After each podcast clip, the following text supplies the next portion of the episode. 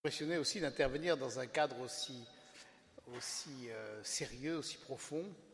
Mais il faut dire que le sujet lui-même est quand même euh, très sérieux et très profond, même si l'humour de Jeanne, même dans les situations les plus euh, dramatiques et les plus terribles, transformait la situation.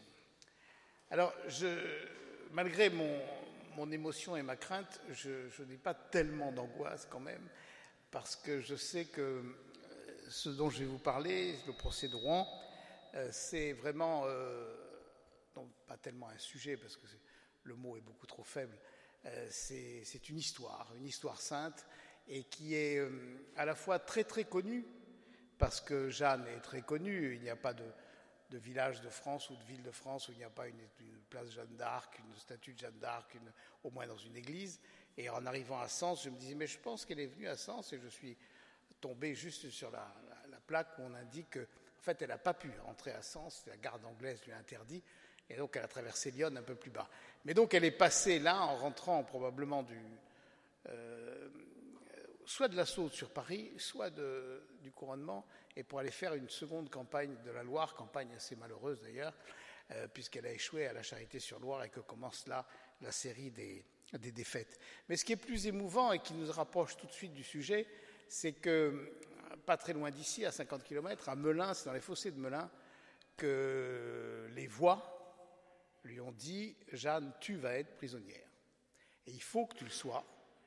Et elles ont même ajouté après, pas sur ce moment-là, parce que c'est un peu progressif. Euh, à un moment, au moment même de sa prison, elle, les voix ont ajouté maintenant, il faut que tu rencontres le roi des Anglais. Et là, elle a dit plutôt mourir. Et donc, euh, et ça donnera lieu à un incident qui sera rappelé de façon très, très forte dans le procès. Donc euh, nous sommes dans un, dans un, secteur qui est, avec Troyes évidemment pas très loin non plus, et puis Reims qui n'est pas non plus très très loin, dans, dans, un lieu où les exploits de, Jeanne et le passage de Jeanne euh, sont très présents. Je voudrais vous dire simplement, euh, non pas comment j'ai été amené à écrire ce livre, parce qu'en fait je, je ne le sais pas, mais comment je l'ai écrit, ça je le sais, euh, et ensuite, je vous dirai un peu ce qu'il y a dans le livre, euh, et pour vous donner un petit peu envie de le lire. Et puis, euh, et puis ensuite, je vous dirai surtout comment, à mon sens, il faut le lire. Parce que j'ai fait ma, ma, première conférence publique quand j'avais 19 ans sur le procès de Jeanne d'Arc. Et j'ai commencé ma conférence en disant, j'ai 19 ans, et Jeanne aussi.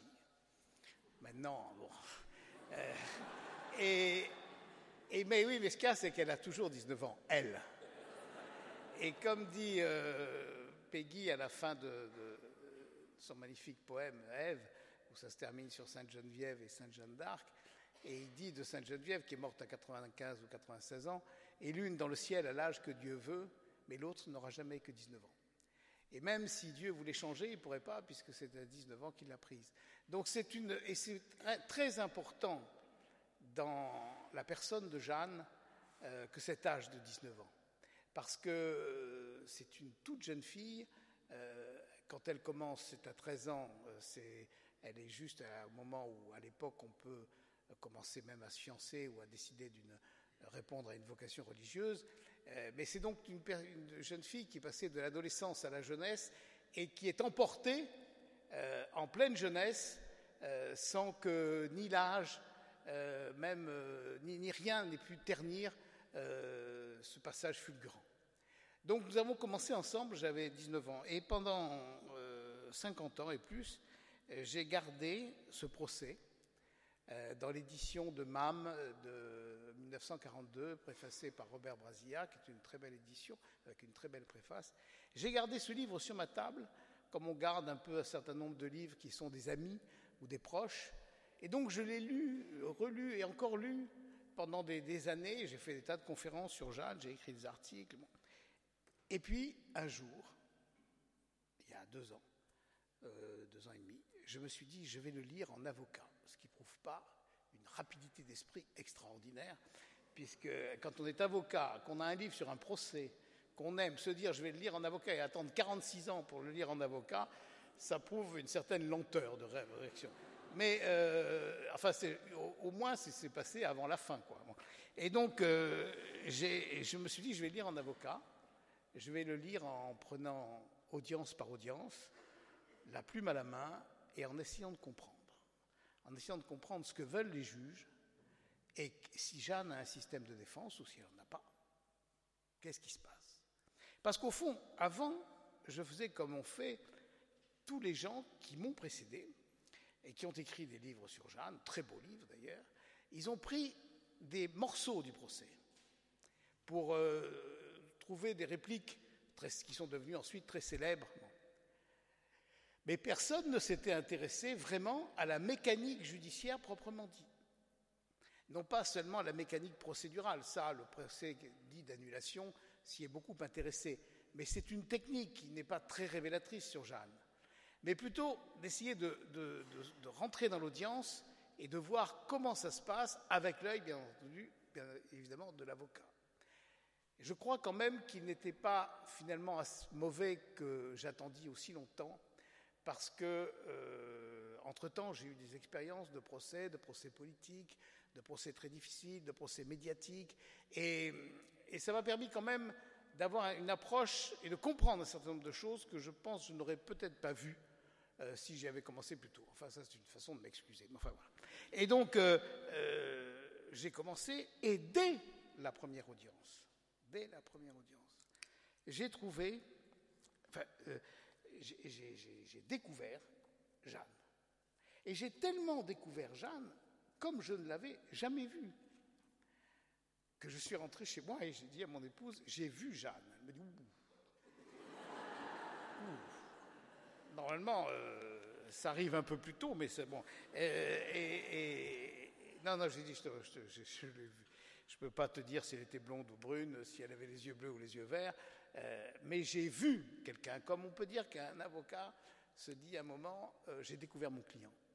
Un homme que je fréquentais, que j'allais voir en prison, et qui tout d'un coup, à, la salle d'audience, notamment des assises, euh, sous l'effet de la pression de, l'audience, sous l'effet de, toute la liturgie, si j'ose employer ce terme, qui est lourde des audiences d'assises, l'accusé se révèle parfois pire et parfois bien meilleur que ce qu'on avait vu, en tout cas autre que celui qu'on croyait connaître parce qu'on l'avait vu souvent, soit dans son cabinet, soit à la prison, et qu'en définitive, il, apparaît autre, parce qu'il est dans l'action et parce que l'action le révèle.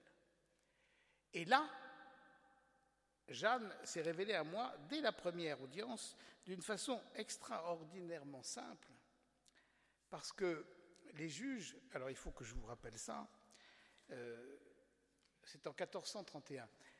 Je, rappelle un petit peu, euh, très rapidement l'histoire, je, pense que vous la connaissez tous, mais je ne suis pas certain que vous ayez tous les détails dans la tête, euh, et il faut, se mettre ça euh, très rapidement pour comprendre l'intensité de l'action.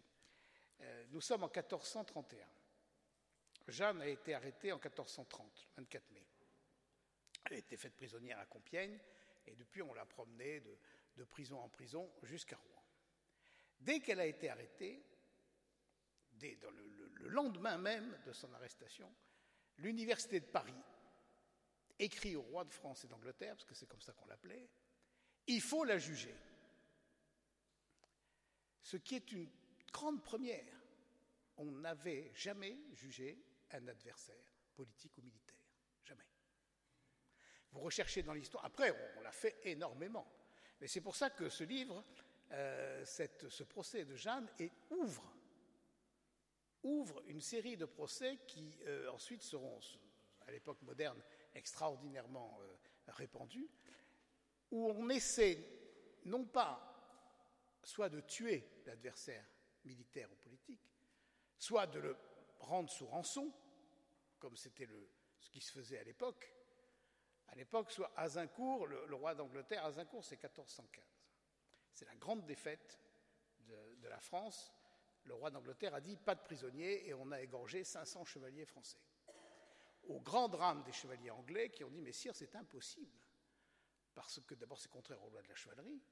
Et, ensuite, c'est absurde parce que l'effort de guerre se paie avec la rançon des prisonniers que l'on fait et que l'on rend sous rançon.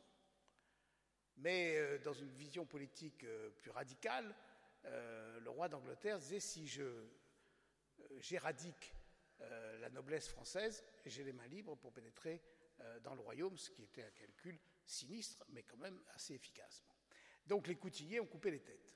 Et puis ensuite, à 1420, on a eu le traité de Troyes, par lequel Charles VI, en état de démence, vous savez que Charles VI, le père de Charles VII, était fou, et Isabeau de Bavière, son épouse, dont la rumeur disait, excusez-moi de ce terme dans une église, mais enfin c'est comme ça, qu'elle était la plus grande prostituée de la chrétienté, on disait un terme même plus vigoureux, donc euh, euh ce n'est pas un brevet de moralité. Donc euh, Isabeau de Bavière et Charles VI vendent le royaume de France au roi de France et d'Angleterre en déshéritant le fils Charles VII.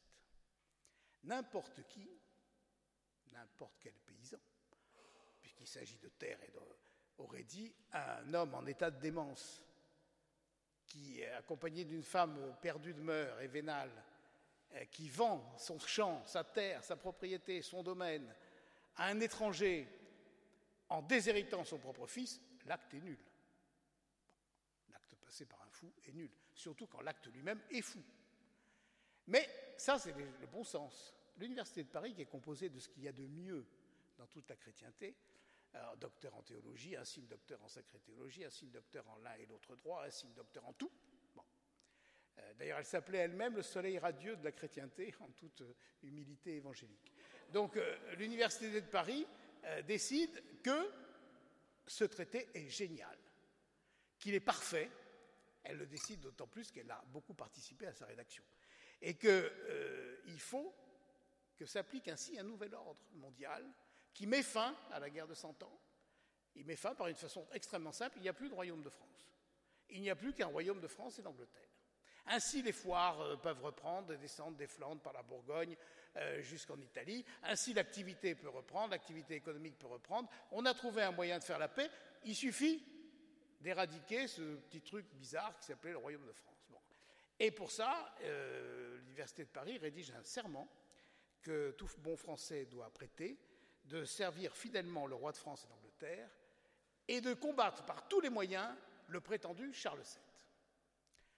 1420, tout s'installe bien.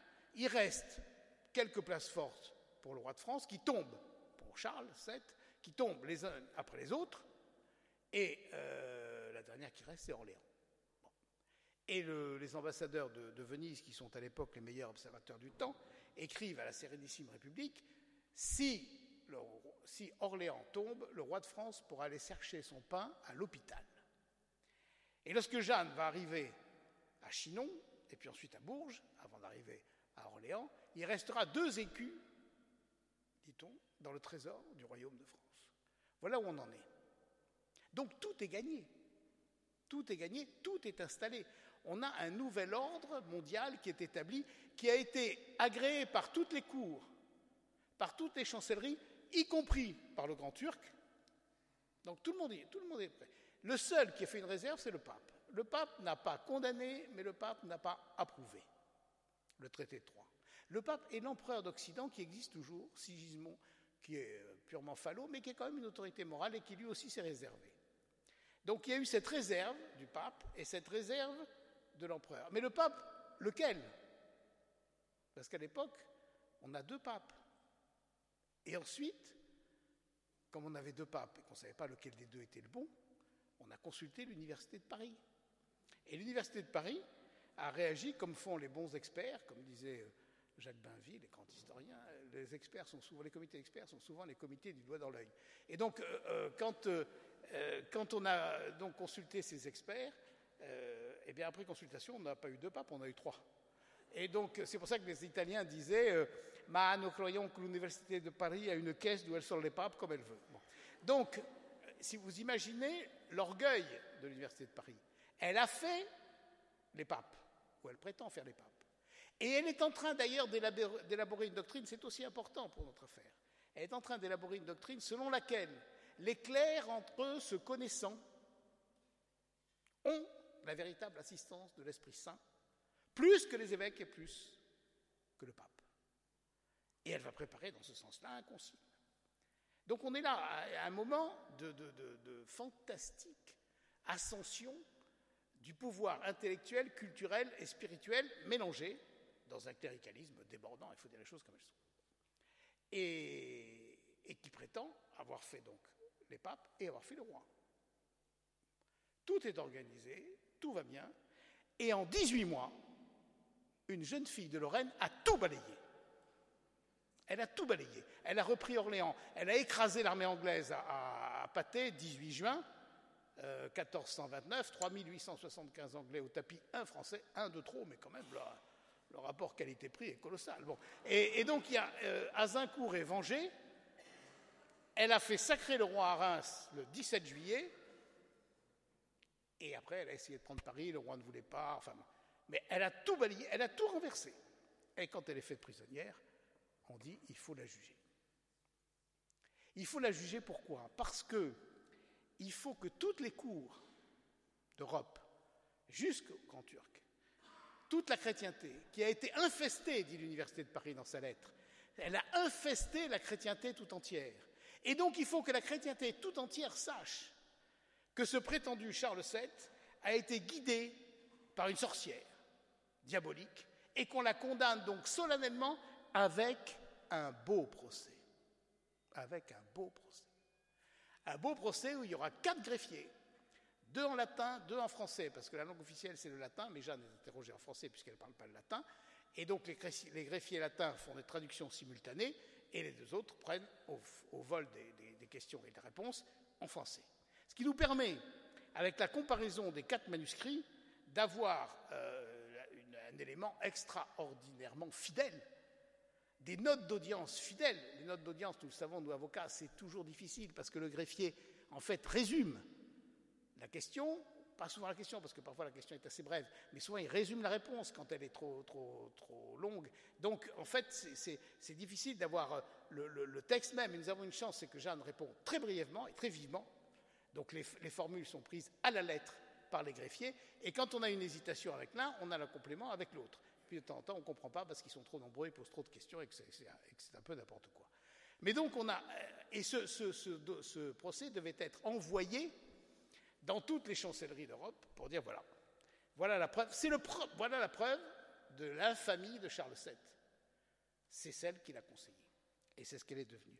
Voilà le premier procès politique, au sens fort du terme. Premier procès idéologique, en même temps que religieux, sous couleur de religion sous couleur de religion. Mais sous couleur de religion, c'est un procès qui est un procès d'abord politique et c'est à l'usage de toute la chrétienté pour euh, déconsidérer un État et un royaume. Voilà où nous en sommes. Donc ils ont écrit et euh, le roi d'Angleterre a donc racheté Jeanne à Jean de Luxembourg qu'il avait fait prisonnière et il a racheté le prix d'un roi. On dit euh, 10 000 écus ou 61 600 francs, je ne sais plus du temps, c'est-à-dire tout personnage de grande qualité ne pouvait à l'époque être racheté pour 10 000 francs. Je ne parle pas d'écus, 10 000 francs. Elle est rachetée six fois ce prix. C'est donc euh, un prix, c'est une personne de très, très, très, très, très grand prix. Et là, d'ailleurs, au passage, je dis que quand on, dit beaucoup de mal sur Charles VII en disant il n'a pas essayé de la récupérer, mais il n'avait aucune chance de la récupérer. Aucune chance. C'était impensable qu'on rendit Jeanne à Charles VII. Elle était faite pour être jugée et condamnée. Donc elle arrive. Elle arrive après euh, un long temps de détention, 24 mai, 21 euh, février, euh, et elle rentre dans cette salle d'audience. Nous sommes dans la chapelle royale du château de Rouen, qui n'existe plus aujourd'hui. Enfin, il reste des, morceaux du château, mais il ne reste plus la chapelle royale. Et donc, Jeanne rentre, et il y a là l'évêque, donc Cochon, qui est euh, suffisamment connu pour que je n'en dise rien, euh, l'évêque Cochon, accompagné de Jean Lemaître, qui, euh, va se faire désigner au titre de l'Inquisition, et qui pour l'instant ne l'est pas encore, et 42 assesseurs et Jean d'Estivé. Elle est donc devant elle 45 personnes. 45 juges, évêques, père abbé, chanoines, euh, docteurs de l'Université de Paris, euh, tout ce qu'on fait de mieux dans leur grand apparat. Et elle arrive, elle a 19 ans. Elle ne sait ni A ni B. Et elle rentre là et Cochon lui dit après lui avoir indiqué qu'il était là parce qu'elle avait fait un certain nombre de choses qui seraient dites pendant le procès. Cochon lui dit une, phrase d'une banalité absolument extraordinaire euh, pour l'époque. Il lui dit Vous allez maintenant prêter serment de dire la vérité sur les choses, sur les questions qu'on vous posera. Et Jeanne, euh, aujourd'hui, le, président des assises ne dit pas ça. Le président dit à l'accusé Monsieur, vous avez le droit de vous taire et vous avez même le droit de mentir. À quoi l'accusé, bien chapitré par son avocat, dit Je n'en abuserai pas, monsieur le président. Et, puis, euh, au bout de dix minutes, après ces, politesses et ces hypocrisies judiciaires, euh, le président, euh, un peu énervé, dit à l'accusé Enfin, monsieur, on est ici pour savoir la vérité, donc vous allez répondre à mes questions. Bon. Donc, on, est descendu de tout l'habillage procédural à la réalité de la vie judiciaire, c'est-à-dire qu'on est là quand même pour essayer d'avoir au moins une vérité judiciaire. Bon, sinon ça ne sert à rien. Et donc, euh, la question est posée. Et donc, euh, Jeanne, on lui défère le serment, et Jeanne, tout de suite, tout de suite, 47 hein, là, ils sont là, toute seule, je ne sais sur quoi vous me voulez interroger. Par aventure, me pourriez-vous demander telle chose que je ne vous dirai point? Ben, Je vous dis en avocat qu'il faut un culot monstre faut un culot monstre pour répondre comme ça à des juges, alors qu'on est dans la banalité, quand on dit bah oui, je pose les mains sur l'évangile et je le jure. non. Et la bataille du serment, elle va mener cette bataille du serment pendant plusieurs audiences, avec deux. Alors c'est là je me suis dit, je me suis dit, elle est extraordinaire. Parce que si vous remontez dans l'histoire euh, et que vous regardez les, procès politiques qui, ont, sont venus après Jeanne, forcément, puisque c'est la première, avant elle, on a quoi? On a Socrate, mais Socrate, on n'a pas grand-chose, parce que c'est euh, Xénophon et Platon qui racontent le procès de Socrate. On n'a pas Socrate en direct. On a Antigone, mais Antigone, c'est une figure de théâtre, c'est pas une, personne de chair et d'os. Bon. On a notre, Seigneur Jésus-Christ, mais c'est notre Seigneur Jésus-Christ. C'est difficile de comparer. Encore que on trouve des choses qui sont très proches à certains moments dans le procès de Jeanne, dans le procès de Jésus. Et puis, après, alors après elle, après, les autres, il n'y en a pas. Vercingétorix, on ne l'a pas fait de procès, on l'a étranglé dans sa prison, terminé. Quoi. On fait pas, n'a pas obligé de juger qu'il était infâme, ignoble. Euh, donc, euh, c'est ainsi, le, vaincu, mais alors au vaincu, puis c'est tout. Bon. Et puis, après, alors après, il y a les, procès de la Révolution, les, procès, euh, tous les procès politiques de, notre temps moderne, les procès dits staliniens, qui sont très, très assez bien copiés sur le procès de Rouen, Sauf que entre ces insignes docteurs en sacrée théologie et les, et moujiks de Russie, il y, a, un univers, vous comprenez. Eux, c'est des, des, champions, c'est des artistes. Les autres, c'est rien du tout à côté. Donc, euh, euh, enfin, c'est des artistes dans la clouté aussi, mais c'est des artistes. Et donc, euh, vous regardez, et, j'ai regardé les grands personnages qui sont passés devant les juridictions, aucun n'a assuré lui-même sa défense. Marie-Antoinette, mais Marie-Antoinette, c'est très bref. Encore, elle avait un avocat. Euh, mais c'est, puis c'est très bref, ça dure très peu de temps. Mais sinon, euh, en général, ils s'en remettent aux avocats parce que ce n'est pas leur terrain. Je prends l'exemple, je vais citer l'exemple de, euh, du général, du maréchal Ney, qui, je le cite parce que maréchal Ney, on disait qu'on entendait sa voix sur la plaine d'Iénave dans la mitraille. Un organe magnifique. Et quand il comparait devant les pères, parce que vous savez que Ney était parti pour arrêter Napoléon, il avait dit Sire, donnez-moi donnez l'ordre, donnez-moi des hommes, je vais arrêter l'ogre. Il arrive et Napoléon lui dit Dans mes bras, Ney, et il retourne. Et donc après, il veut mourir à Waterloo, manque de chance, il ne meurt pas, donc il passe en jugement. Et là, euh, il est perdu. Et il se tourne vers son, son, jeune avocat, Berrier, qui a 20 ans. Il lui dit Maître, préparez-moi quelque chose, je ne sais pas ce que je dois répondre à ces gens-là. Et puis c'est pareil pour euh, euh, Pétain, c'est pareil pour euh, Louis-Napoléon Bonaparte, c'est pareil pour le général Salan, c'est pareil. Tous ces grands personnages qui ont commandé, qui ont dirigé, qui sont des grands esprits, etc., se disent c'est pas mon terrain, donc je fais une déclaration et puis je m'en remets à mon avocat. Elle, n'a pas d'avocat. Et donc elle va mener le combat judiciaire toute seule. Et ce qui m'a frappé, c'est pour ça que j'ai dit j'ai vu Jeanne, c'est que dans cette première audience, elle prend la main sur l'audience elle prend la main sur le... le je crois que vous êtes ici sur justice et sainteté.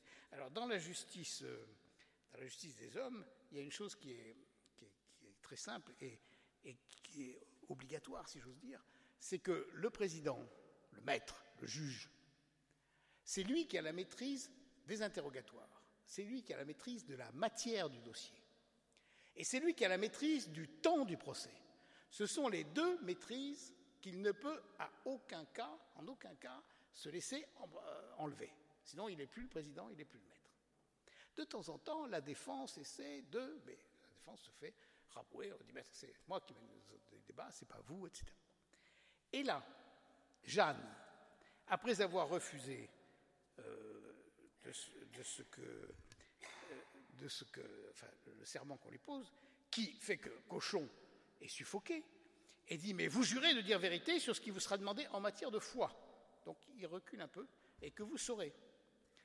Et Jeanne, sans, faire attention à ce que vient de répéter le président, le juge, l'évêque, elle fixe la matière de ce sur quoi elle répondra. De mon père, de ma mère et des choses que j'ai faites depuis que j'ai pris le chemin de France, volontiers je jurerai. Mais des révélations à moi faites de par Dieu, je ne les ai dites ni révélées à personne, fort au seul Charles, mon roi. Et je les révélerai même si on devait me couper la tête. Donc elle leur dit en plus, messieurs, j'ai compris, je ne suis pas idiote, je sais ce que vous voulez. Vous voulez le secret entre Jeanne, entre le roi, Dieu et moi. Eh bien, vous ne l'aurez pas. C'est tout. Le procès est fini. Le procès est fini. Ils veulent ça. Eh bien, ils ne l'auront pas. Même si on devait me couper la tête. Donc, car j'ai eu cet ordre par vision. Et ça, elle fixe le cadre du procès. J'ai eu cet ordre par vision, c'est-à-dire attention. Elle leur dira à plusieurs reprises, attention, j'ai mon conseil. Et à un moment, Cochon lui dira, est-ce que vous voulez qu'on vous donne un conseil Il y a ici de nobles hommes, ferrés en droit, etc. Elle dit, je vous remercie beaucoup de votre attention, mais j'ai un conseil dont je n'entends pas me départir. Bon. Et, et donc, j'ai mon conseil, et mon conseil, c'est par vision. Donc, ils sont désarmés. Donc à la fin, il dit Alors Jeanne, vous avez vu vos visions, vous avez vu vos voix, qu'est-ce qu'elles vous ont dit, est-ce qu'elles vous ont autorisé, etc. Je ne sais pas, on va voir. Bon. Et donc, euh, j'entends par mon conseil secret, par mon conseil secret, de ne rien révéler à personne. Donc voilà où j'en suis. Et elle ajoute Et avant huit jours, je saurai bien si je dois le révéler. Donc, je me suis dit Mais ce huit jours, c'est quoi? Et après, plus loin, j'ai trouvé Reparlez-moi dans quinze jours. À un moment même, elle dit Dans trois mois, je vous répondrai. Et je me dis ah, Quand même, bah, bon. Et en fait, elle gagne du temps. C'est aussi simple que ça. Sa stratégie, c'est de ne rien dire de ceux qui veulent savoir, et ensuite de gagner du temps, parce qu'elle n'a pas terminé sa mission. Elle a, sa, mission elle a, sa mission se décompose, elle le dira, dans quatre éléments. Euh, libérer Orléans, c'est fait. Faire sacrer le roi à Reims, c'est fait. Prendre Paris, c'est pas fait. Libérer Charles d'Orléans, qui est en Angleterre depuis 25 ans, depuis Azincourt, c'est pas fait non plus. Et donc il en reste deux. Et Jeanne, c'est un soldat. Et d'ailleurs, son habit d'homme, elle le dira, c'est sa tenue de soldat. C'est sa tenue de service. Tant qu'elle n'a pas fini, elle reste en tenue de service. Et tant qu'elle n'a pas fini, eh ben, elle se bat pour finir. Donc elle se dit, en arrivant dans ce procès, elle se, elle se dit, c'est une bataille d'un genre nouveau, pas comme celle que j'ai connue mais il n'y a pas de raison que je l'emporte pas. C'est ce qui explique toute sa stratégie, qui est une stratégie d'offensive permanente, et qui va déstabiliser les juges jusqu'au moment où ils vont mettre euh, le paquet. Je, vais arrêter là ce que je dis dans le procès, parce que sinon vous allez dire il nous a tout dit, c'est pas la peine qu'on lise le livre. mais euh, ce qui serait dommage. Mais euh, parce qu'en fait, elle, essaie, elle attend le moment que ses voix lui annonçaient Tu seras libéré par grande victoire. Ne te chaille pas de ton martyr, tu seras libéré par grande victoire. Et elle dit J'entends par mon martyr ce que je subis ici. C'est-à-dire qu'il faut, voir la situation quand même. Hein. Elle est prisonnière, elle est dans une cellule où elle a cinq gardes, deux à l'extérieur et trois à l'intérieur avec elle. Elle est sur un lit sur lequel elle, a des chaînes à chaque pied, qui partent du lit, qui vont jusque par terre. elle, a, elle est ferrée aux pieds et aux mains, et elle a une barre transversale sur le, corps qui elle-même repose avec des poids de chaque côté. ça, Elle peut considérer que c'est un martyr quand même. Et, et, quand elle doit se lever, comme elle dit, pour nécessité de corps, elle est obligée d'appeler les gardes, dire libérez-moi. C'est donc l'humiliation permanente. Et, en plus, on lui a mis comme garde ce qu'il y a de plus bas, les houspilleurs, ce qu'il y a de plus bas dans l'armée anglaise, qui d'ailleurs à plusieurs reprises euh, essaieront de la violer. Elle, hurlera, euh, et une première fois ils se feront reprendre, et une seconde fois, je dirais, après l'abjuration, non seulement ils ne se feront pas reprendre, mais ils seront aidés. Donc elle aura tout eu. Et, quand elle comparait dans les audiences, elle comparait après des nuits ou des matinées passées dans cette situation. En plus arrive euh, très rapidement le carême, et euh, Jean Beaupère, à un moment, lui posera la question à des juges, euh, est-ce que vous avez jeûné? Elle dit oui, depuis hier à midi, je n'ai ni mangé ni bu. Elle arrive à l'audience, elle n'a ni mangé ni bu, et elle va tenir tête à ses 47 ou 48 juges.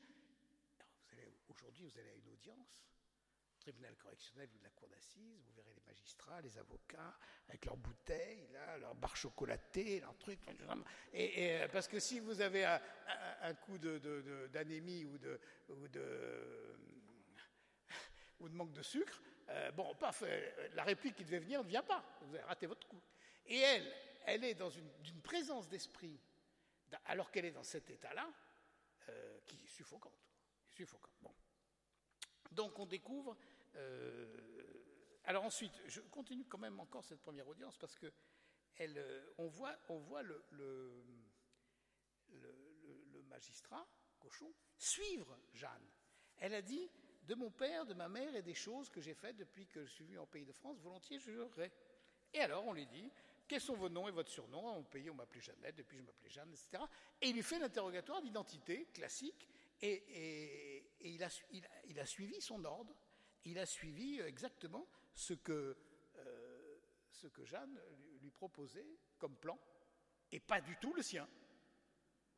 parce qu'il a, rien, elle lui a dit ce, que vous cherchez, vous l'aurez pas. Donc à partir de ce moment-là, ils vont chercher, eux, à se promener. Et ils vont chercher quoi? Euh, Ils vont chercher à euh, prendre Jeanne en défaut sur une question de foi de doctrine. Parce que euh, on n'a pas trouvé de matière pour la poursuivre. C'est un procès étonnant, comme quoi il ressemble énormément au procès idéologique, au procès politique, c'est-à-dire qu'on n'a rien trouvé entre le 21 février, entre le, le 24 mai où elle a été prise et le 21 février, on a envoyé des gens partout pour enquêter. On a cherché. Ceux qui sont allés à Don Rémy sont revenus, et on dit à, l'évêque Cochon, ce qu'on nous a dit là-bas de cette jeune fille, on aurait aimé l'entendre notre mère, notre sœur ou notre fille. Alors on leur dit vous pouvez dégager, c'est pas la peine. Et donc euh, et si vous restez d'ailleurs c'était clair, si vous restez on vous jette dans la Seine. Donc ils sont partis. Et donc euh, et, puis rien. On a cherché les crimes de guerre. Elle a quand même fait la guerre, beaucoup de guerres, beaucoup de batailles. Et les crimes de guerre à l'époque, ils sont quand même extrêmement fréquents. Azincourt, c'est un énorme crime de guerre. 500 prisonniers égorgés. Euh, les, Anglais, après, en feront, on verra pour Compiègne. Bon. Donc, elle aurait pu en faire, elle. Ou ses hommes auraient pu en faire. Pas de crimes de guerre. On a cherché des crimes sexuels. On a cherché des erreurs sexuelles. On a cherché une inversion sexuelle. On a tout cherché. On n'a rien trouvé. Ils ont dit, est-ce que, alors ils l'ont fait examiner à Rouen comme elle avait été examinée à Poitiers et comme elle avait été examinée à Chinon, ça fait trois fois, pour savoir si c'était un homme ou une femme. Bon, c'est un homme, c'est une femme. Si elle était vierge ou non, elle est vierge. Bon, donc pareil. On a simplement dit à Rouen, si on veut les, détails précis, après, alors qu'on n'avait pas dit à Chinon ni à Poitiers, c'est qu'elle avait le fondement un peu abîmé par l'excès de cheval. Donc, euh, il faut dire qu'elle a quand même fait 5000 km à cheval en 18 mois. Hein pour quelqu'un qui ne savait ni monter à cheval. Et, donc, euh, donc, enfin, c'est, voilà. Donc, on n'a rien trouvé. C'est un, procès qui s'ouvre, ils n'ont rien. Et tous les faits, les, sujets de condamnation doivent venir de l'accusé. Il faut lui faire dire quelque chose sur lequel on la tiendra. D'où tout ce, feu roulant de questions sur des questions de foi, et d'où cet euh, émerveillement des réponses de Jeanne qui, à chaque fois, euh, renvoie, renvoie, la question et ou répond de façon magnifique. Et là, ça commence dès la première audience. Ils lui disent Qui vous a appris votre créance? Alors, ça, c'est extraordinaire. Qui vous a appris votre croyance? J'ai appris de ma mère, Pater Noster, Ave Maria, Credo. Je n'ai appris, je n'ai pas appris d'autres personnes ma croyance sinon de ma mère. Alors, je ne sais pas, vous êtes dans une recollection de famille, c'est admirable, non? La transmission de la foi, là, c'est clair, c'est simple, c'est lumineux. C'est Isabelle Romé qui a transmis sa foi à Jeanne en lui apprenant, en lui apprenant, mais bien, Pater Noster, Ave Maria, Credo. Je dis bien parce qu'à un moment, elle leur dira Je connais bien les douze articles de la foi. Donc elle n'a pas appris de façon euh, mécanique. Hein. Bon, elle a bien appris. Alors, Cochon lui dit Dites Pater Noster. Et là, Jeanne. Entendez-moi en confession et je vous le dirai. Et ça, c'est fabuleux. C'est fabuleux parce que d'abord, c'est extrêmement charitable pour Cochon. C'est un peu vif, mais c'est extrêmement charitable. Elle lui dit en fait, avant d'être juge, tu es évêque. Avant d'être évêque, tu es prêtre. Et si tu es prêtre et si tu, je te demande, moi, fidèle, le sacrement de confession, tu ne peux pas me le refuser. Et s'il l'entend, c'est aussi très habile, parce que s'il l'entend en confession, il ne peut plus la juger. Et là, elle, met le procès par terre dans la première audience. Après lui avoir dit je vous dirai rien, elle lui offre l'occasion de, se tirer. Et cet imbécile, euh, il, aurait, il, il, aurait, accepté, il rentrait dans l'histoire de façon prodigieuse. Il aurait dit moi, je ne peux pas. Je ne peux pas, je suis obligé de, m'en aller, je ne peux pas la juger. Et on aurait, cinq cochons, quoi. Et, puis, euh, et puis, il a raté le coup. Il a raté le coup. Bon. Elle, lui a tendu la perche et il a raté le coup. Et il lui a dit Volontiers, nous vous voyerons un ou deux notables de cette compagnie devant lesquels vous direz Pater Noster. Et Jeanne Je ne le dirai pas s'ils ne m'entendent en confession. Et donc l'interrogatoire va continuer sur, déjà sur la pratique de Jeanne. Et comme elle connaît cet interrogatoire, parce qu'elle l'a déjà eu à Poitiers et à Chinon, parce que Charles VII, avant de la mettre en œuvre, l'a fait examiner par les docteurs de Poitiers et par les docteurs de Chinon deux, tribunaux. C'est pour ça qu'elle dira souvent, mais vous avez tout ça dans, le tribunal de Poitiers, dans, le dossier de Poitiers. Et donc, et on pense que Cochon n'a pas pu ne pas avoir le dossier de Poitiers. Parce que tous ces gens euh, se connaissent. Bon, euh, puis c'est quand même le gratin du clergé. C'est le, top niveau. Ils sont tous euh, sortis de l'Université de Paris. Hein sont tous des nourrissons de l'Université de Paris. Euh, Beaupère a été chancelier, Cochon a été ambassadeur de l'Université de Paris auprès du roi d'Angleterre. Enfin, tout ça, c'est le même monde. Et de ceux qu'il avait jugés à Poitiers, il y en avait d'autres aussi qui étaient de cette université. Donc, ils se connaissent. Ils se sont connus au séminaire, à l'évêché, etc. ils se sont connus. Bon. Et euh, on pense qu'il a dû au moins vouloir avoir les minutes. Et, et ce n'est pas possible parce qu'ils étaient trop favorables à Jeanne. Donc, on s'en sert pas. Mais il fait constamment réponse. Et c'est d'ailleurs dans, dans, ces minutes de Poitiers qu'on n'a pas retrouvé, qu'on retrouvera peut-être un jour, puisque ce n'est pas fini. Et à ce moment-là, on aura les enfances de Jeanne, parce qu'elle raconte son enfance. Mais beaucoup de, juges du procès de Poitiers ont euh, témoigné au procès d'annulation, dit procès aussi de réhabilitation, 25 ans après Rouen.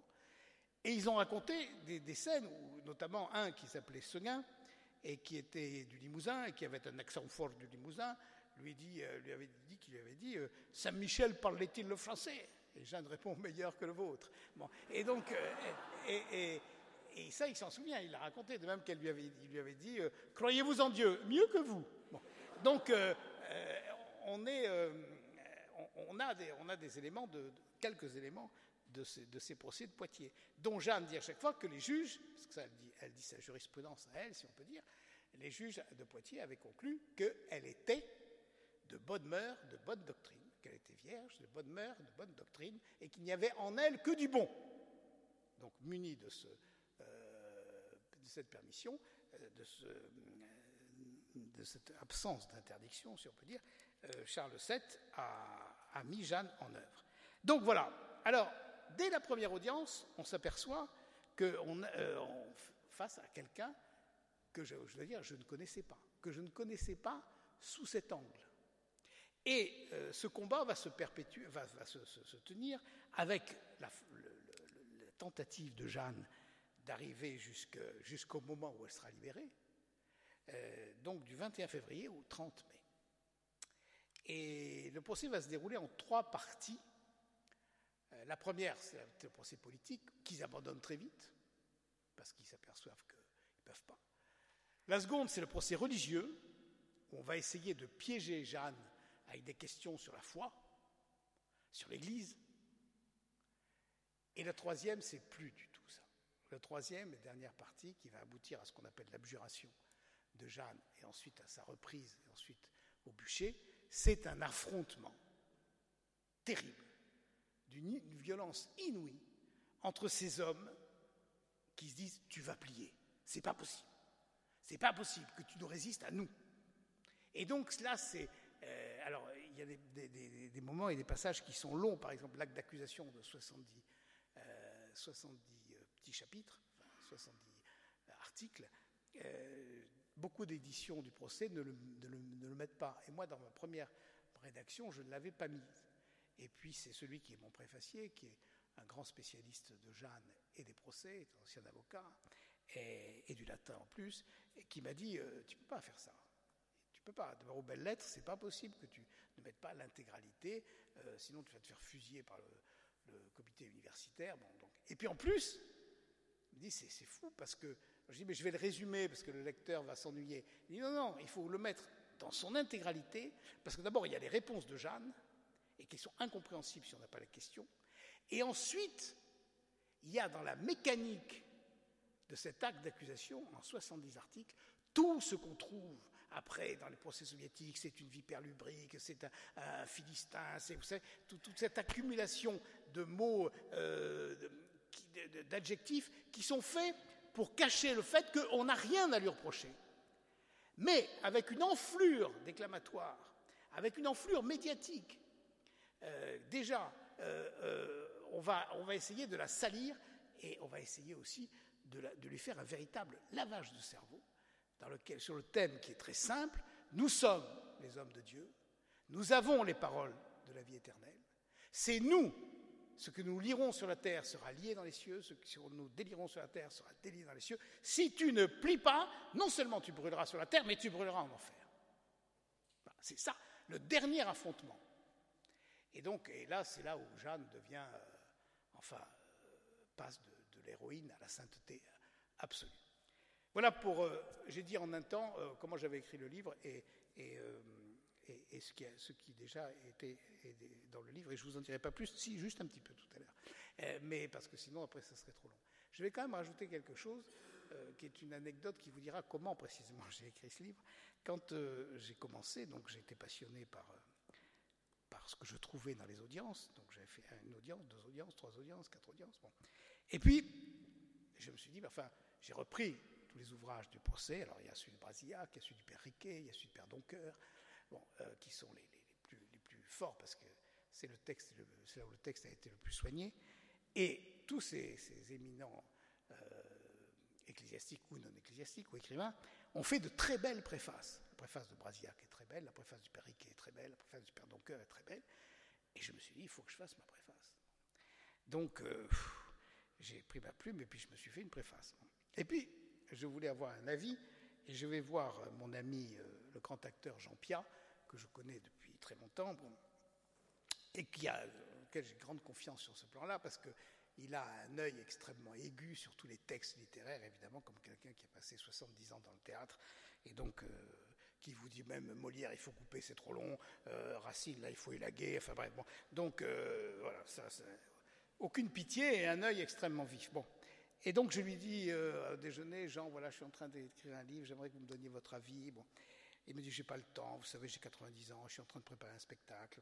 D'ailleurs, il en fait encore là à Paris, et ça s'est terminé en juin. Et 92 ans et demi. Il m'a dit, j'ai 92 ans et demi. C'est mignon le, demi. Euh, et, donc, euh, j'ai pas le temps. Mais alors je dis, prenez-le quand même. Et puis on se quitte. Et dans l'après-midi, il me rappelle et il me dit, j'ai pas fait la sieste, j'ai lu votre truc. Vous tenez quelque chose de fantastique, de fantastique. Mais alors je vous en supplie, virez-moi votre préface. Alors, je lui dis, mais écoutez, euh, quand même, euh, j'ai bien travaillé. Il me dit, oui, ça se sent. Hein. Bon, alors. Euh, bon, alors. Et, non, mais il me dit, mais qu'est-ce que vous lui reprochez à ma préface? Il me dit, mais je lui reproche qu'elle nous cache Jeanne. Et que ce qui, vous, vous n'êtes pas intéressant, mon cher Jacques, vous n'êtes pas intéressant du tout. C'est Jeanne qui est intéressante. Or, après, vous, vous nous emmenez à l'audience, vous nous montrez ce qui se passe, vous nous expliquez ce qui se passe, vous nous faites voir Jeanne, et puis vous vous cachez. Vous vous mettez derrière. Et là, ça ne sert à rien. Alors, et puis, ce mot extraordinaire, il me dit, euh, enfin, mettez-vous derrière, et pour une fois, un avocat sera humble. Je dis, euh, venant d'un comédien, euh, ça manque pas de sel. Hein. mais enfin, bon, j'ai déchiré ma préface que vous n'aurez pas. Et, on y rentre, parce qu'il me dit, on rentre directement dans l'audience, et je vous promets, je vous parle en homme de théâtre, c'est plus beau que toutes les scènes de théâtre. Et en plus, c'est vrai. Donc, euh, donc, vous n'avez pas ma préface. Et donc, on rentre direct dans l'audience. Et vous verrez, dans la typographie qu'a choisi euh, les belles lettres, enfin que nous avons fait en même temps, tout ce qui est de Jeanne est en caractère plus important, et tout ce qui est mon commentaire pour expliquer ou pour voir est en petit, et je n'ai pas d'autre euh, rôle, si on peut dire, que d'essayer de faire voir ce que peut-être, si je ne vous l'avais pas souligné, vous n'auriez pas vu. Et je le dis parce qu'il y a des tas de choses dans ce, dans ce livre que j'ai découvertes, que j'ai découvertes en, en, l'écrivant comme cela, et que j'avais, devant lesquelles j'étais passé et que je n'avais pas vu. Et j'ai pris des, beaucoup de livres d'auteurs, de grands auteurs, qui ont été euh, Régine Pernoud, qui est une des meilleures historiennes de Jeanne, Colette Beaune, Philippe de Villiers, enfin, ils ont fait, euh, et puis avant Michelet, enfin, on en a, Dieu sait si on a, vraiment de, très très beaux, euh, très beaux livres sur Jeanne, très complets.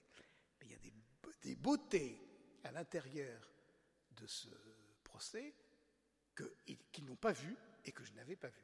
Je vous cite seulement celle-ci. C'est euh, dans la, deuxième audience publique, qui est l'audience des voix. Et alors là, c'est Jean Beaupère qui, l'interroge. Et Jean Beaupère lui dit Quand avez-vous commencé à ouïr ce que vous nommez vos voix? Et Jeanne, écoutez bien. Quand j'eus l'âge de 13 ans, j'eus une voix de Dieu pour m'aider à me gouverner. Déjà, là, on peut passer la nuit sur cette phrase. Euh, L'âge de 13 ans, comme j'ai dit tout à l'heure, c'est l'âge à l'époque où on peut se marier, 13 ans pour les filles, 15 ans pour les garçons, et euh, se consacrer sa virginité si on, y est appelé. Donc c'est à ce moment-là que ça se joue pour Jeanne. Moment où elle aborde, elle sort de l'enfance, elle aborde l'adolescence et elle déjà marche vers la jeunesse puisqu'elle peut se marier. J'use une voix de Dieu pour m'aider à me gouverner. Le nombre de livres où on voit Jeanne comme une espèce de marionnette à qui les, saints disent fais ceci, fais ceci, tu fais ceci, tu fais ceci, fais, pas ci, fais pas ça, comme dans la... Non, c'est pas ça du tout. Rien à voir, rien à voir. Juste une voix de Dieu pour m'aider à me gouverner. Et elle garde le gouvernement d'elle-même, on le voit dans le procès, jusqu'au bout. Tout à l'heure, je, je, vous ai parlé de Compiègne. Quand elle est prisonnière à Beaurevoir, la première fois, juste après avoir été arrêtée, après avoir été faite prisonnière à Compiègne. Elle, euh, elle, est, bien traitée au début. Son écuyer vient la voir, son frère vient la voir. elle est sous la main des dames, ça se passe, relativement bien. Mais Jeanne veut s'évader. Et un, jour, un, moment, un jour, elle enferme ses geôliers dans sa propre chambre, à elle, et elle s'en va. Et euh, juste au moment de sortir, elle est arrêtée par d'autres. Et à ce moment-là, on la met tout en haut de la tour, 30 mètres. Et là, elle dit, il faut que je, parte, il faut que je m'évade. Et elle se dit, ben, j'ai qu'une solution, je saute. Et ses voix lui disent, Jeanne, tu ne sautes pas. Tu ne sautes pas, tu ne peux pas, à 30 mètres, tu ne peux pas, tu peux pas, tu sautes, tu tombes, tu meurs. Bon. Et, il faut que tu restes, et il faudra que tu vois le roi des Anglais. Alors elle répond, plutôt mourir que de voir le roi des Anglais. Et donc elle tourne en rond, et ses voix lui disent, non, Jeanne, tu ne sautes pas. Et puis elle dit, mais ici, il faut que j'aille porter secours aux braves gens de Compiègne. Parce que je sais, les Anglais ont dit qu'ils allaient reprendre Compiègne, et pour les punir euh, les habitants de Compiègne de cette donnée au roi de France, ils vont passer par le fil de l'épée tous les hommes jusqu'à l'âge de 7 ans. On ne peut pas laisser faire ça aux, braves gens de Compiègne. Et les voix lui disent Jeanne, Dieu portera secours aux braves gens de Compiègne. Et Jeanne répond Si Dieu porte secours aux braves gens de Compiègne, je veux y être. Mais elle sait, parce qu'elle sait, elle sait par expérience, c'est toute son histoire que Dieu n'agit jamais directement, mais par cause seconde. Elle, elle est une cause seconde. Elle, elle est une médiatrice. Elle, elle est un moyen, elle est un instrument. Donc il faut bien un instrument. Comment il va faire? Dieu Il ne va pas arriver comme ça, et donc il va passer par un instrument. Et l'instrument, c'est Jeanne. Tant et si bien qu'à la fin, elle saute. Et en sautant, elle crie Jésus-Marie, sauvez-moi.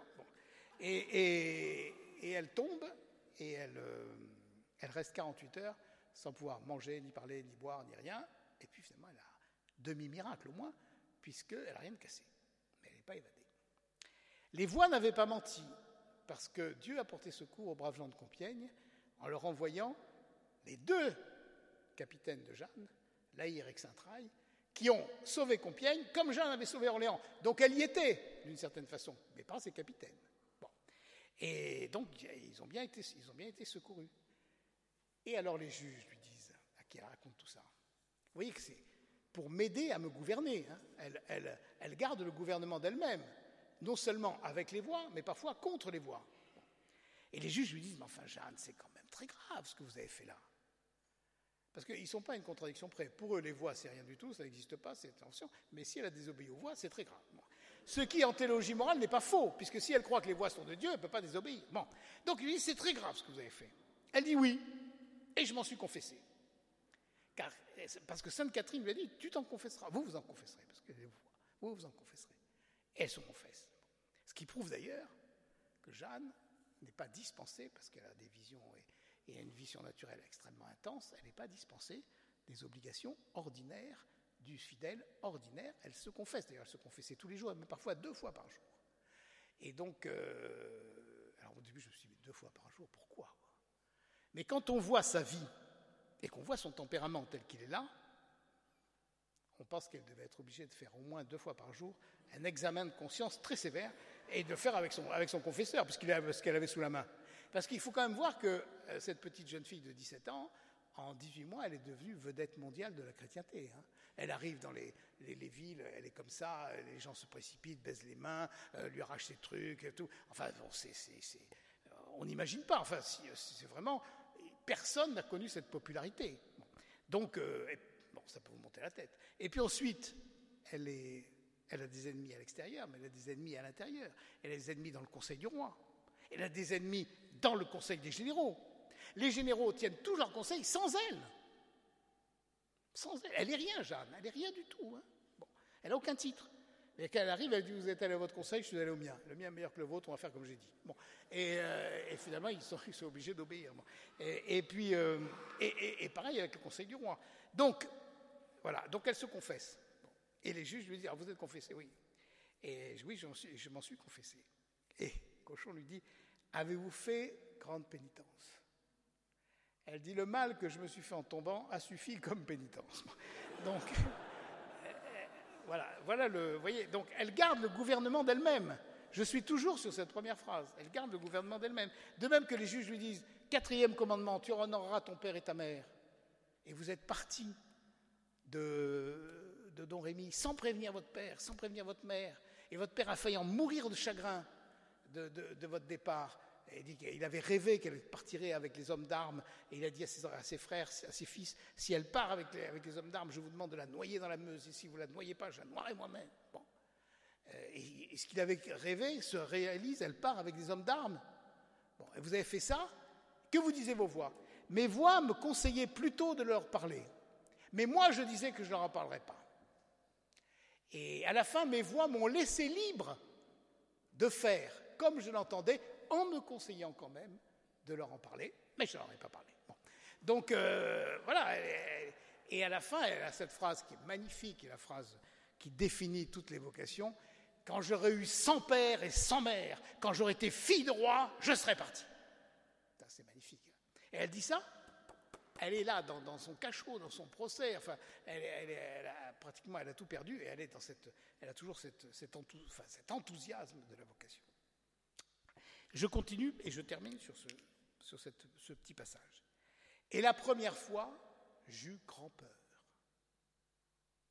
La première fois, j'eus grand peur. Donc les voix ne sont pas des voix intérieures. Il y a encore un livre qui vient de sortir, de l'ex-abbé euh, Barrault, qui est gentil pour Jeanne d'ailleurs, mais il dit qu'elle a cru entendre dans ce... Mais il n'y a pas de voix intérieure. France avait deux volumes pour prouver que c'était des voix intérieures. Mais une voix intérieure ne fait pas grand peur. On connaît tous nos voix intérieures. Nos voix intérieures nous disent ce qu'on a envie d'entendre. Et quand elles nous disent ce qu'on n'a pas envie d'entendre, on n'écoute pas les voix intérieures. Puis c'est tout. Elles ne vous font pas grand peur. Ce qui vous fait grand peur, c'est une voix extérieure, que ce soit celle de votre confesseur, celle de votre directeur spirituel, celle d'un ami, celle d'un parent, celle d'un père, ou une voix extérieure. La première fois, j'eus grand peur. Et cette phrase, qui pour moi est la plus belle phrase de la langue française, je ne sais pas pour vous, vous verrez, et vint cette voix, environ l'heure de midi, au temps de l'été, dans le jardin de mon père. Là, vous avez tout, Jeanne. Euh, environ l'heure de midi, au temps de l'été. Elle est solaire, Jeanne. Il n'y a pas l'ombre du nombre du nombre. Elle est, c'est pour ça qu'elle est fille de victoire. Elle est fille pour la victoire. Elle est fille du soleil. Il n'y a pas de, trouble en elle. Il n'y a rien. Je pense que si elle avait un signe astral, ça devait être Jupiter dans le soleil. Euh, enfin, ça n'a rien à voir avec ce qu'on dit aujourd'hui. Bon. Environ l'heure de midi, au temps de l'été, dans le jardin de mon père et dans le jardin de mon père. Vous avez vu, euh, on, a, eu tout à l'heure, euh, j'ai appris ma croyance que de ma mère. Et la voix vient, on le voit très bien, Dorémy, là, à gauche de, la maison, près de l'église, dans le jardin de mon père, environ l'heure de midi. Tout le cadre de Jeanne est familial. D'ailleurs, il y aura des, il y a des hymnes à sa famille dans le procès, dans ses réponses. Et je pense qu'un jour, il faudra qu'on fasse euh, la béatification de Jacques d'Arc et de Bavière. Pas de. Et Isabelle Romé, sa mère, bon, euh, qui en ont quand même beaucoup bavé. Hein. Bon. Euh, et, donc, et donc, on est là. On est dans, c'est une paroisse. C'est une paroisse à laquelle elle est très attachée. Elle connaît très bien le nom de son curé. Elle connaît très bien le nom de ceux qui sont venus les aider. Elle sait très bien. Elle connaît, elle connaît sa maison. Elle connaît sa famille. Elle connaît sa paroisse. Et tout s'est joué là. Tout s'est dessiné là. Alors vous voyez en même temps que c'est euh, la formule de Jean Cocteau, le plus grand écrivain de langue française, c'est Jeanne, elle se vérifie.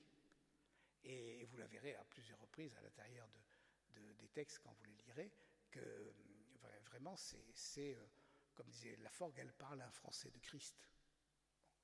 Donc, euh, donc vous aurez tout ça. Et puis vous aurez aussi toute la, toute la leçon spirituelle, la leçon surnaturelle, parce qu'on on ne connaît pas de, enfin moi je ne connais pas, peut-être qu'il y en a d'autres, mais de personnes qui aient eu une telle familiarité avec le monde surnaturel, parce qu'en fait c'est quand même tout le temps. Les voix, c'est, euh, est-ce, que, est-ce qu'elles viennent quand vous les appelez? Oui, elles viennent quand je les appelle, disent les juges. Est-ce que vous avez présenté, comment faites-vous? Je présente requête. Je présente requête, comme, euh, comme l'image des avocats, je présente requête. Je présente requête à Sainte Catherine ou à Sainte Marguerite qui présente requête à notre Seigneur et qui m'apporte la réponse. Et alors euh, le juge dit, vous ne pouvez pas demander directement à notre Seigneur? Il est suffisant que je demande par Sainte Catherine et Sainte Marguerite, puisqu'il me les a envoyés. Et donc, euh, on a un aperçu, euh, pour nous avocats qui connaissons la procédure administrative, la procédure pénale, la procédure commerciale, la procédure civile, de la procédure céleste. Ça se fait comme ça. Et, en même temps, il y a, aussi des, y a aussi des moments de référé, vous savez, des moments d'urgence. Et elle dit, en cas de grande urgence, en cas de grande urgence, je prie ainsi. Très doux Dieu, si vous m'aimez, en considération des mérites de votre sainte passion, je vous supplie de m'enseigner ce que je dois répondre à ces gens d'église. Là, tac, et là ça vient tout de suite. Donc ça c'est euh, voilà quoi. Mais sinon, elle passe par Sainte Catherine et Sainte Marguerite, à qui les juges disent mais comment savez-vous que c'est Sainte Catherine et Sainte Marguerite?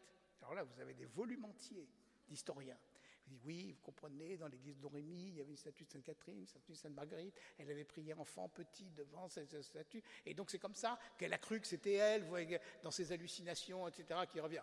Des hallucinations qui reviennent en prison, comme ça, où on parle, bon. Euh, et, elle répond, Jeanne répond simplement, parce qu'elles se sont présentées à moi. ben voyons, comme des personnes bien élevées, je suis Catherine, je suis Marguerite, voilà, c'est tout. Et, alors le premier qu'elle a vu, c'est Saint-Michel. Ce fut Saint Michel. Et je l'ai vu aussi bien que je vous vois. Comment était-il habillé? Je ne, vous, en dirai pas. Alors c'est là que je dis, était-il nu? Ah, ça, aurait été fabuleux, là. Hein. et Jeanne, croyez-vous que Dieu n'ait pas de quoi le vêtir? Et, le... Enfin, avouez, avouez qu'il faut le faire quand même. Hein. Parce que nous, on le dit comme ça, mais euh, en audience, hein, dans, le combat judiciaire. Et après, et après, un autre qui lui dit Avait-il des cheveux? Pourquoi les lui aurait-on coupés? Et observez qu'elle ne dit rien de ce qu'ils étaient. D'abord parce qu'elle ne veut pas, c'est quand même des ennemis qu'elle a en face d'elle. Et puis elle a trop de respect pour ces personnes euh, sacrées qui viennent du royaume de paradis, pour aller euh, comme ça distribuer des détails qui sont des détails insupportables. Avait-elle des cheveux? Alors y avait des couronnes, etc. elle dit ce qu'elle veut, et dès qu'elle ne veut pas, elle trouve un, moyen de les renvoyer dans leur but. Donc vous trouverez tout ça, j'ai déjà fait mes deux premières parties, j'arrive très vite à la dernière. Vous trouverez tout ça dans ce, livre et beaucoup plus encore, parce que vous trouverez aussi des leçons politiques, euh, vous trouverez euh, bien sûr une leçon politique très simple. À un moment, euh, est-ce que vous aviez la haine des Bourguignons et des Anglais Elle J'avais un grand désir que le roi eût son royaume. Si vous y réfléchissez, ça va très très loin, ça. Parce qu'à l'époque, comme peut-être à toutes les époques, quand le roi a son royaume, c'est l'ordre interne et c'est l'ordre externe aussi. C'est l'ordre international. Là, on n'a plus d'ordre international. On a un soi-disant ordre international parce qu'il y a le roi de France et d'Angleterre, le traité de, tout ça, etc. Mais ça ne marche pas. La seule façon que ça marche, c'est que le roi ait son royaume et qu'il le gère bien. Et à partir de ce moment-là, on peut commencer à avoir une espérance de paix internationale en même temps qu'une espérance de paix intérieure. Et Jeanne vous dit ça d'une seule phrase, d'un seul truc. Et c'est pour ça que ça m'amène juste à ma troisième partie, comment vous allez le lire? D'abord, vous allez le lire. Je dis ça parce que, vous savez, depuis le temps que je fais des conférences sur ce livre, en général, après, quand je, signe les, livres que les gens viennent me faire signer, ils viennent me dire, euh, c'est pour ma fille, c'est pour mon cousin, c'est pour mon neveu, c'est pour ma mère, c'est pour mon père, c'est pour euh, monsieur l'abbé qui aime beaucoup, etc. Au bout d'un moment, je dis, et, vous, ça ne vous intéresse pas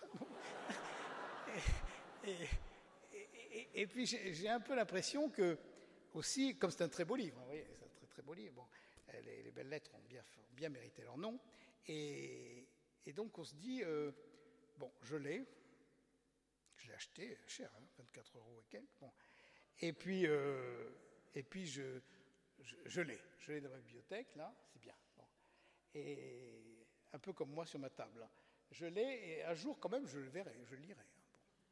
Mais pour l'instant, c'est un peu. on verra. Euh. Et l'important, c'est qu'on l'a.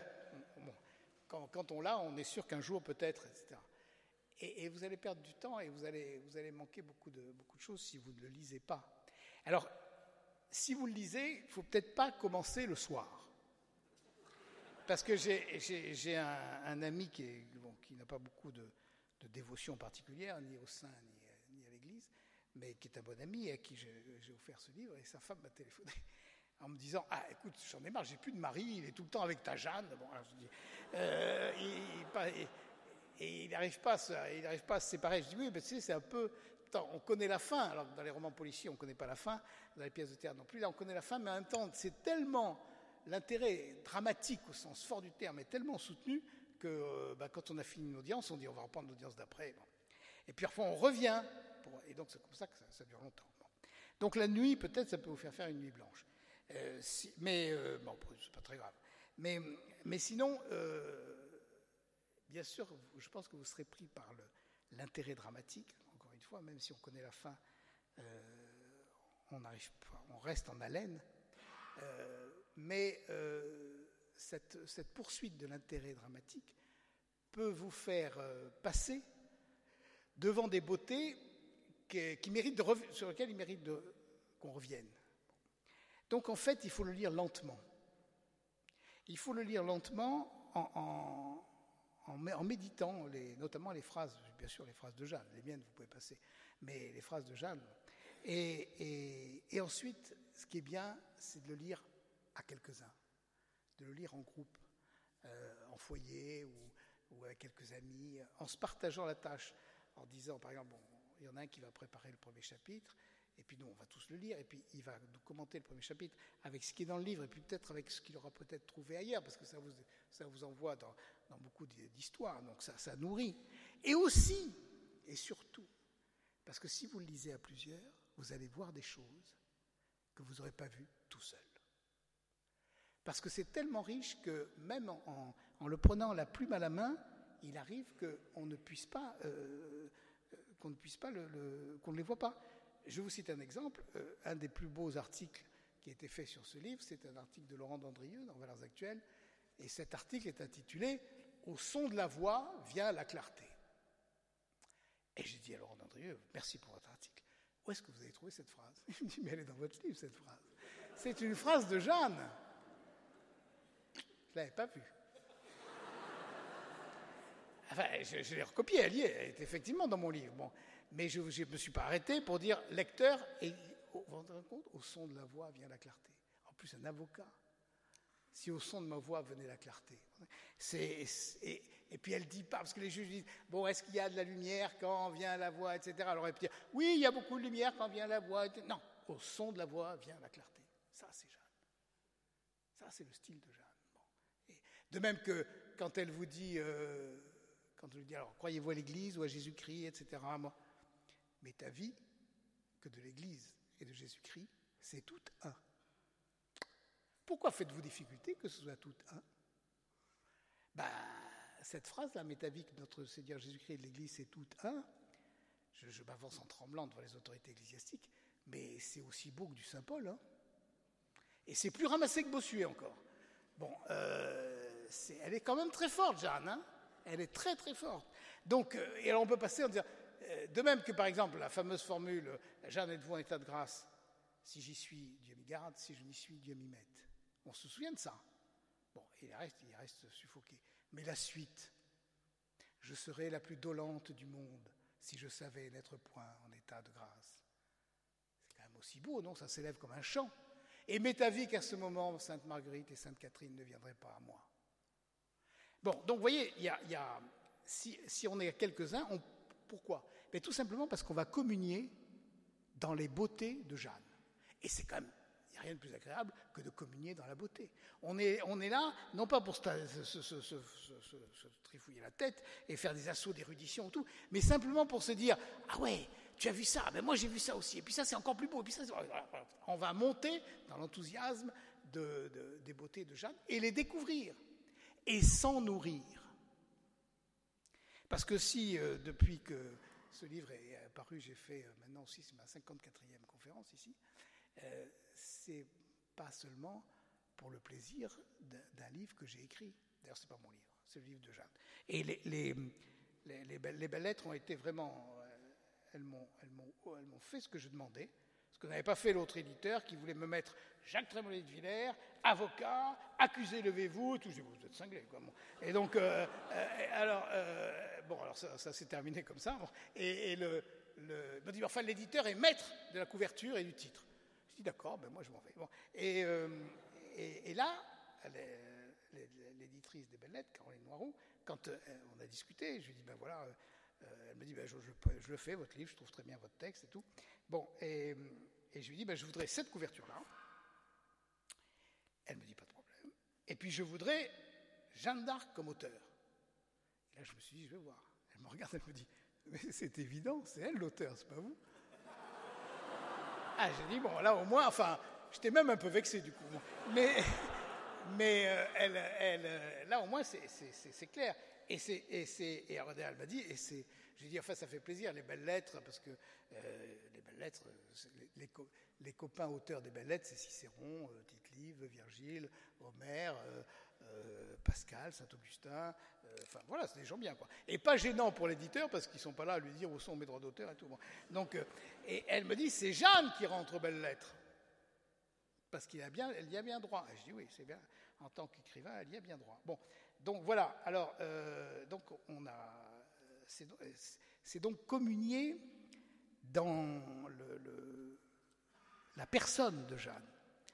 Et là, pour terminer, je vais vous citer un texte de Jean Guiton, un texte que Jean Guiton a écrit en 43 quand il était euh, euh, prisonnier en Allemagne. Il est à l'OFLAG 4 avec les camarades officiers. Et il s'aperçoit que ces, Français, ils sont tous officiers, qui sont prisonniers, qui sont ensemble, ne sont pas ensemble quand même. Et que ça manque de. Ça manque d'union, ça manque d'unité. Et il écrit ceci Au fond, ces diverses France souffrent en grande partie parce qu'elles sont séparées l'une de l'autre. C'est écrit en 43, mais ça peut être écrit en 2017. Hein. Et le jour où elles se retrouveront, elles se reconnaîtront assez vite. Encore faut-il un centre de pureté, de vérité, autour duquel les énergies latentes viennent se grouper. Il faudra peu, mais ce peu sera tout. Un souffle, une lumière, une doctrine, une direction, une voix venue du fond de la conscience de la France et qui aille au-delà du présent. En somme, il faudrait l'analogue de ce que Jeanne fut. Et un peu plus loin, il dit en somme, sans attente de miracle, sans attente de miracle.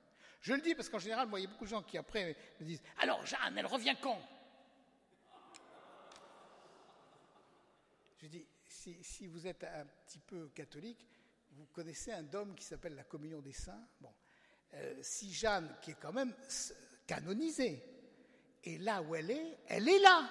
elle est encore plus présente aujourd'hui qu'elle n'était en 1431. Donc elle n'est pas me dire qu'elle revienne, elle est là. Bon. On dit, il y a son anneau. Oui, d'accord, mais enfin, elle est là. Enfin, c'est bien l'anneau, mais c'est plus que ça. Bon. En somme, sans attente de miracle, et en traduisant dans une longue durée, dans une longue chaîne d'action et de patience, ce que Jeanne d'Arc, en d'autres temps, a exprimé dans un, dans un instant fulgurant, on pourrait refaire un pays. Ben ça, c'est exactement ce que nous avons à faire. On pourrait refaire un pays. Et on ne refait pas un pays avec des promesses, avec des, avec des angoisses, avec des, avec des trucs, avec des battages électoraux, avec tout ça. On ne fait pas. Ah, ça c'est nécessaire, ça se fait, ça. je m'en fous. Mais pour refaire un pays, il faut retrouver, il faut aller à l'essentiel aujourd'hui. C'est suffisamment grave pour qu'on aille à l'essentiel. Et l'essentiel, c'est l'âme. Et l'âme du pays. Vous dites, mais c'est quoi la France? Alors vous pouvez prendre des tas de bouquins qui ont été écrits, les identités de la France, les machins, etc. Mais tout ça, c'est long. Et puis, comme ils s'intéressent l'enfant Jésus, ça vous donnera de la migraine. Bon, euh, heureusement que je n'ai pas lu tous ces livres, ça m'aurait donné mal à la tête. Mais là, vous en avez un qui est tout simple, tout clair. Vous avez l'âme de la France. Vous l'avez là. Euh, et, et, cette âme est une jeune fille. Qu'est-ce que vous voulez? Elle vous donne pas la migraine. Elle vous fait rire, elle vous fait pleurer, elle vous fait prier et elle vous nourrit. Et elle vous apprend, elle vous apprend ce qu'est la France. La France, c'est une jeune fille qui dit oui. La France, c'est Jeanne. Et donc, et, alors, mais, et vous n'en finirez pas de le creuser. Et à partir du moment où vous le prenez, non pas comme quelque chose d'abstrait, comme quelque chose qu'on apprend, mais comme une parole dont on se nourrit, à partir de ce moment-là, vous êtes vous-même dans le Saint Royaume de France, comme disait Jeanne. Et vous le continuez. Le Saint Royaume de France aujourd'hui, il est où? Il est là. Il est là. C'est vous, c'est nous. Alors beaucoup de gens, c'est tous les gens qui sont d'ailleurs sur la terre de France, mais ils ne savent pas. C'est toujours le problème de ceux qui sont là et qui ne savent pas. Et puis il y en a quelques-uns, ça leur tombe dessus, ils en prennent conscience. Ils le savent. Et à ce moment-là, ils le disent. Et ils éclairent, et ils sont la lumière.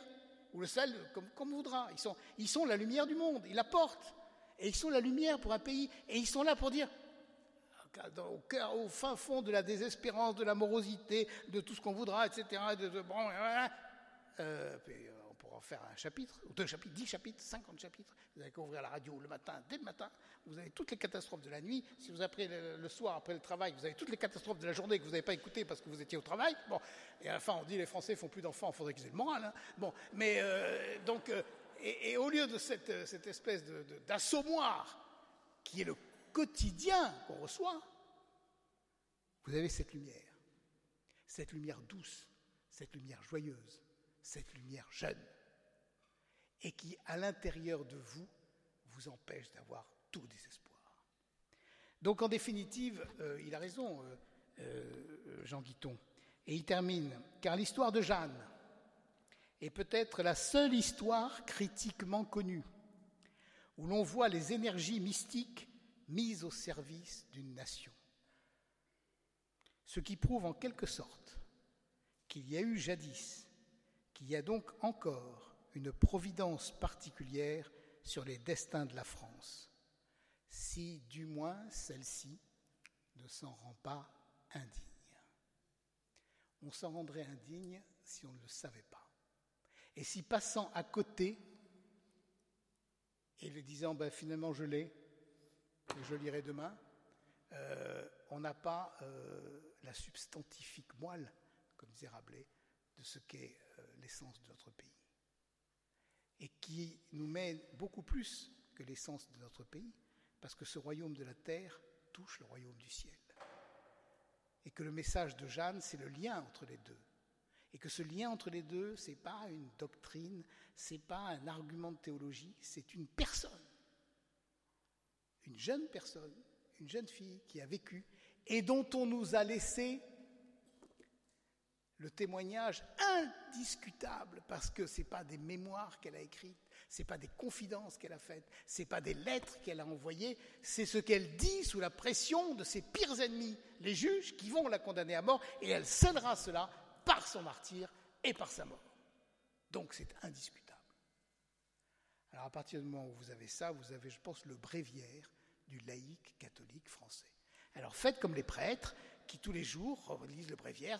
ils l'ont lu, l'année d'avant, ils, le liront l'année d'après, ils le reliront encore. Et plus ils le lisent, et plus ils se disent J'avais pas vu. Et bien là, c'est pareil. Et à la fin, bah, je ne sais pas ce qui se passera, mais en tout cas, le Saint Royaume de France sera porté, continué, servi, et c'est ce pourquoi Jeanne est venu. Est-ce que dans le livre du procès, là, parce que c'est vrai que cette euh, comparaison avec le procès de Jésus, je trouvais très important, est-ce qu'on parle aussi de l'angoisse de Jeanne? Parce que ah je pense que bah, c'est aussi important de, parler la de fin, la fin, la fin, la fin, la fin, c'est l'abjuration. Enfin, c'est le moment où, sous une pression terrible, elle finit par dire euh, Je ferai tout ce que vous voudrez. Et donc on lui dit rétracte-toi, et elle dit non, je ne vais pas me rétracter, je ferai, ce que l'Église me demandera de faire.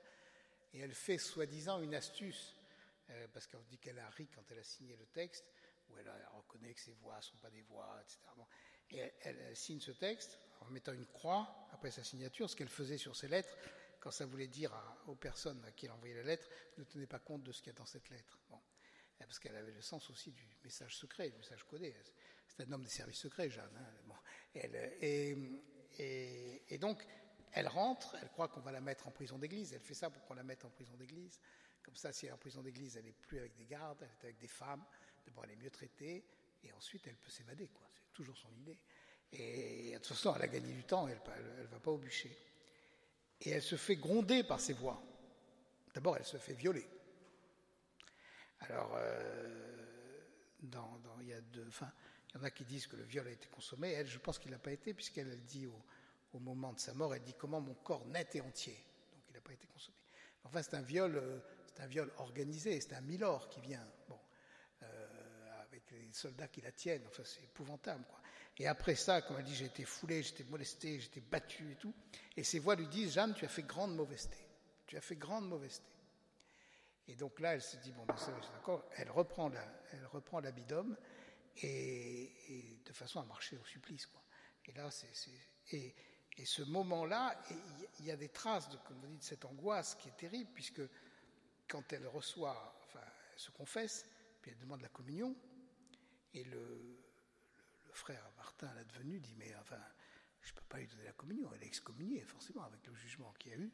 Donc il va, il va voir euh, Cochon et il lui dit euh, Elle demande la communion. Et Cochon a la seule phrase humaine de tout le procès Donnez-lui la Sainte Communion et tout ce qu'elle voudra. Euh, ce qui prouve ou il ne croit pas à sa décision ou il ne croit pas à la Sainte Communion. Hein, Mais, et donc, elle reçoit la communion et avant de la recevoir, elle dit à Maître Pierre qui la lui porte ils embardent la pierre Maître Pierre, où serais-je ce soir? Et c'est une question terrible, ça. Maître Pierre, où serais-je ce soir? Il lui dit, mais Jeanne, n'avez-vous pas grande confiance? Elle dit, oui. Et Dieu aidant, je serai en paradis.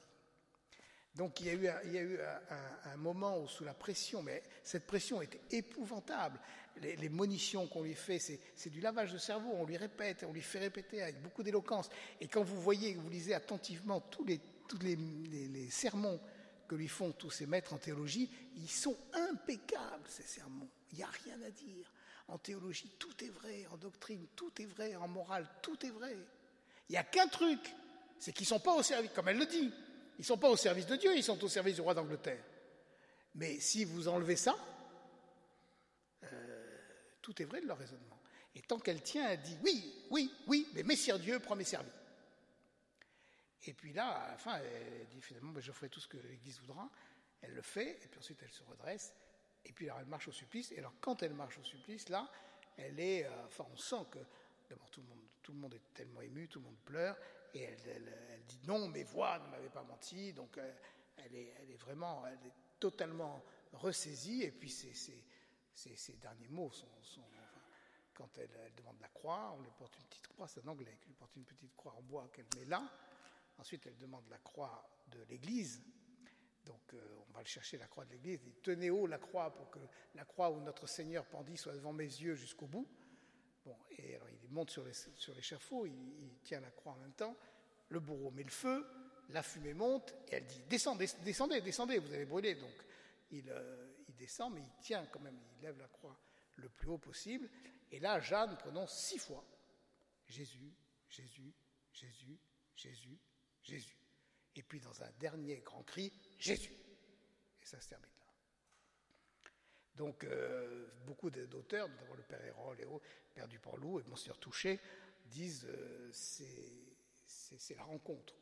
Là, c'est plus, personne ne nous le dit euh, de façon certaine, mais pour eux, c'est plus ni Sainte Catherine, ni Sainte Marguerite, ni Saint Michel, c'est Jésus en direct qui arrive pour recevoir Jacques.